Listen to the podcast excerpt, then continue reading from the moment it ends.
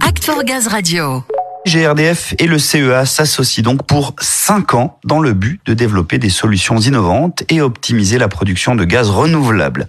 Le commissariat à l'énergie atomique et aux énergies alternatives est, je le rappelle, un organisme de recherche publique qui œuvre dans différents domaines, transition énergétique, numérique, technologie pour la médecine du futur, défense ou encore sécurité. Et oui, des sujets qui concernent de près votre entreprise, notamment le verdissement du gaz et l'exploitation des réseaux mais pas seulement. C'est ce qu'on va voir tout de suite avec Samuel et donc Jean-Philippe Cagne. Exactement, et Jean-Philippe Cagne, je le rappelle, directeur recherche et développement innovation valorisation chez GRDF. Ravi de vous retrouver Jean-Philippe. Bonjour Samuel. Jean-Philippe, avant de revenir sur cet accord, on va déjà voir comment est née cette volonté de s'associer avec le CEA, d'autant que ce partenariat, il va s'inscrire dans la durée, c'est parti pour cinq ans déjà pour commencer. En fait, il y a trois ans, on s'est organisé pour piloter maîtriser notre R&D, ce qui n'était pas le cas auparavant. Hein. Et là, on s'est posé une question simple avec qui on a envie de travailler, parce que n'oublions pas que chez GRDF, nous n'avons pas de labo, pas de centre de R&D propre, et donc on s'est dit on veut travailler avec les meilleurs en France et à l'international.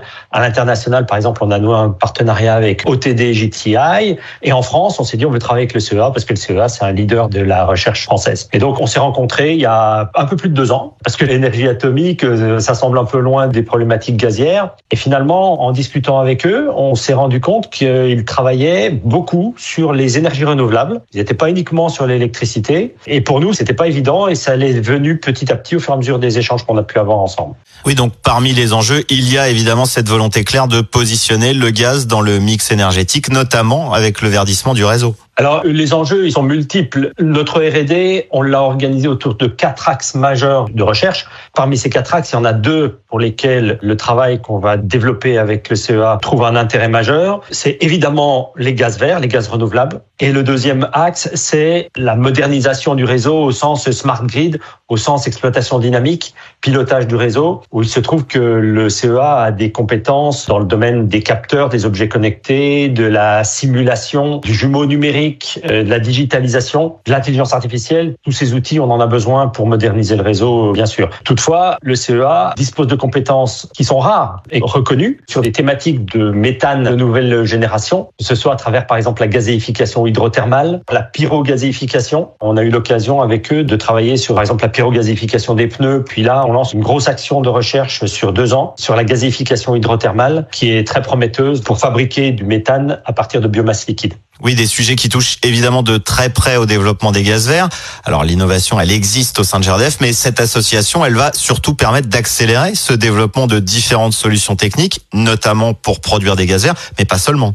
Oui, c'est exact. Le CEA a une capacité euh, qui est énorme, hein, 12 000 chercheurs, c'est gigantesque. Ils ont des labos, des installations, et quand je parlais tout à l'heure de gazification hydrothermale, ils ont la capacité de construire, déployer et faire fonctionner pendant plusieurs mois un réacteur pour qu'on puisse aller jusqu'au bout des choses. je voudrais aussi dire que avec le CEA, on n'a pas que des sujets autour des gaz verts. C'est tout l'intérêt de construire ce partenariat ensemble.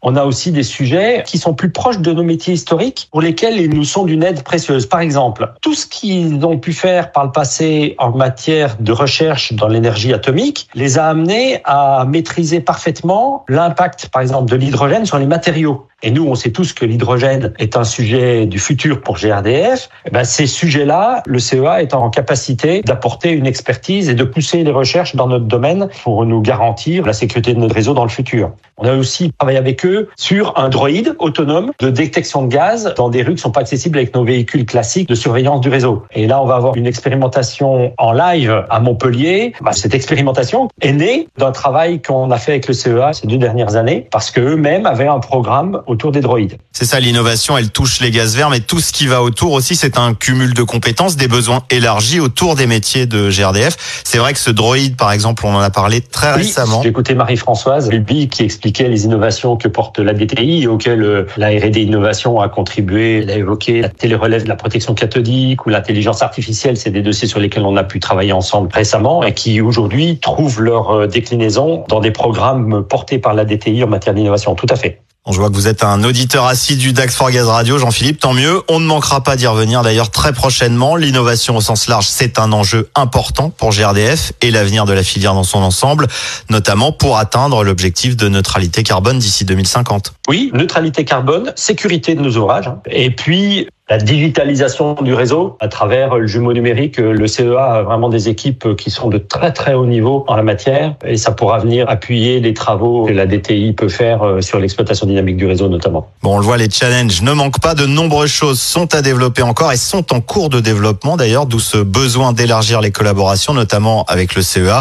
On comprend mieux l'intérêt de ce partenariat. Merci de nous l'avoir détaillé, Jean-Philippe Cagne. Ravi d'avoir pu échanger avec vous, Samuel, sur ces sujets qui sont passionnants.